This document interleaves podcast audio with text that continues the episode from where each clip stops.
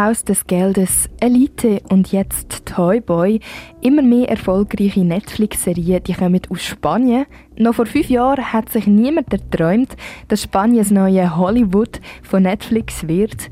Mittlerweile glaubt sogar Netflix an einen langfristigen Trend. Die Amis die haben nämlich schon vor kurzem ihr erstes europäisches Studio in Tres Cantos bei Madrid eröffnet. Ich finde es richtig gut, dass es so viele spanische Serien gibt, weil ich wollte eigentlich Spanisch lernen, schon seit längerem. Und dann schaue ich alle die Serien auf Spanisch mit deutschem Untertitel. Und so auch zum Beispiel die Serie Toy Boy, die wir dir jetzt heute ein bisschen näher vorstellen. Michelle, wenn einem die Serie vorschlägt, ähm, meint man, es geht eigentlich nur um eins, und zwar Sex. Absolut. Also der Anfang der Serie ist nämlich so, dass die Hauptperson sagt, Imagine your greatest desire, Sex, Parties. Money, es ist ein Mann. Er, er sagt es so ein bisschen verwirrerisch. I have all of that. My name is Hugo Beltran and I'm a stripper. Das hast du jetzt eigentlich auch noch recht gut gemacht. Danke vielmals. Vielleicht bewerbe ich mich für die Rolle. Spaß beiseite, back to business würde ich meinen. Ähm, ich konnte es aber nicht mehr hören, weil es hat mir wirklich immer vorgeschlagen bei Netflix oben dran mit Ton und ich habe so gedacht, what the fuck, wieso ist die Serie unter den Top 10 von der Schweizer Serien? Ich will das dann nachschauen und ähm, ich habe dann gedacht, komm, give it a try und ich bin dann eigentlich recht positiv überrascht von dieser Serie. Der Plot ist also nicht mega plump. Um was geht es denn? Ähm, nein, ist überhaupt nicht plump, finde ich. Im Mittelpunkt der Serie steht eigentlich der Hugo. Er ist ein Stripper in Marbella und wird dann äh, zu Unrecht wegen Mord am Ehemann von seiner Affäre verhaftet. Das ist wirklich mega dumm gelaufen halt. Und es ist schon mal ziemlich blöd für ihn, weil er sitzt nachher nämlich sieben Jahre für ein Verbrechen, das er nicht begangen hat und alle Hinweise deuten aber auf ihn. Ähm, nach sieben Jahren taucht dann Triana auf. Sie ist eine junge Anwältin und bekommt am Hugo seinen Fall als Pro Bono-Fall und befreit ihn dann auch aus dem Gefängnis. Der Hugo und Triana die versuchen dann natürlich am Hugo seine seine Unschuld zu beweisen und die Polizei die ist aber mega korrupt und er steht immer wieder Beweis und du bist dann immer so ein bisschen ah, weißt du, Fieber ist mega mit und es ist so mühsam, dass sie es nie beweisen können. Also wenn man jetzt die Serie würd in ein Genre müssen rein tun, würde man aber eher sagen, es ist Krimi als Porno. Ich finde es im Fall schon. Also ich finde, der Trailer ist völlig Clickbaiting-mäßig produziert worden, finde ich.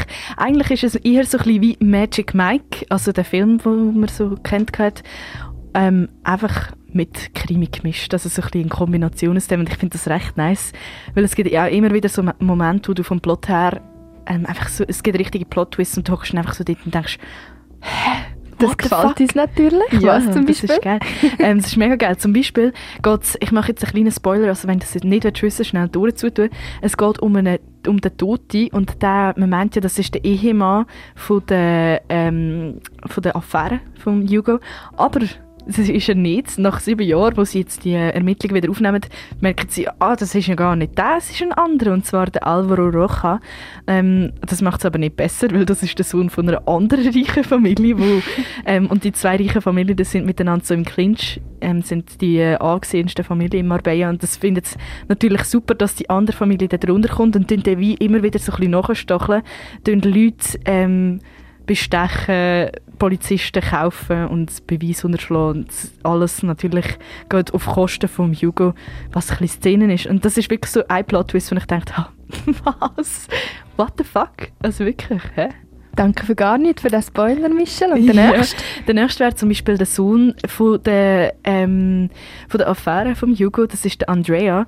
Ähm, und er ist ähm, eben der Sohn von der Macarena Medina, das ist die Affäre von Hugo. Und ähm, das ist ein bisschen speziell, irgendwie mega geheimnisvoll. Und du weißt einfach, irgendetwas ist ihm vor sieben Jahren passiert oder er hat etwas angestellt, was zu tun hat mit dem Fall, mit dem Mordfall. Du weißt aber nie, was genau ist. Und manchmal meinst du, er ist der Mörder und manchmal meinst du, er ist ein Opfer auch. Und es ist immer so wieder ein bisschen Plot-Twist. Und ich bin die ganze Zeit so ein bisschen hin und her gerissen. Und ähm, der Andrea, der ist auch mit einem Freund oder mit einem Kollegen von Hugo zusammen.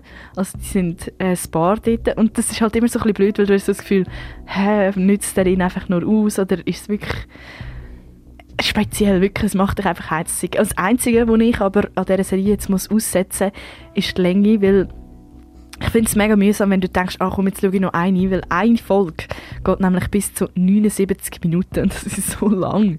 Es ist brutal lang. Aber ganz ehrlich, ich habe nie das Gefühl gehabt, als ich es geschaut habe, es ist langweilig. Also du bist wirklich die ganze Zeit gespannt am Zuschauen. Ähm, die Schauspielerinnen und Schauspieler sind natürlich alle super hot, die sie ausgesucht haben.